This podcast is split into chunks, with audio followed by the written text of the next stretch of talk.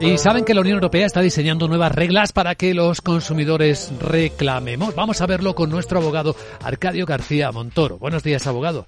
Buenos días, Vicente. ¿De qué hablamos?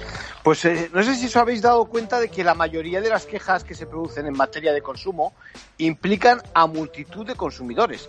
Sin embargo, a la hora de reclamar no siempre existe fórmulas que permitan hacerlo en masa, con lo que eso podría aportar de fuerza frente a quienes sostienen prácticas ilegales.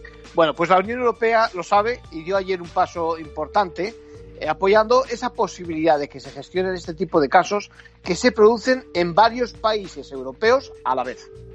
¿Significa esto que veremos grandes casos a nivel en toda, de toda la Unión Europea?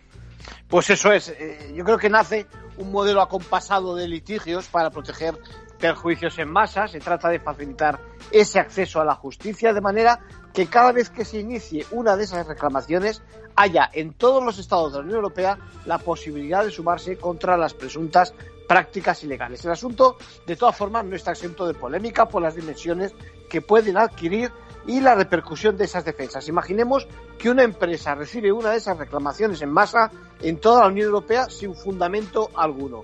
Aunque luego no prosperase, su reputación podría acabar por los suelos y sacarla del mercado. Por eso, las grandes multinacionales no están de acuerdo en que para compensar este tipo de riesgos se establezca el principio de que el que pierda el pleito pague los gastos que genera. Eso no es suficiente. En conclusión.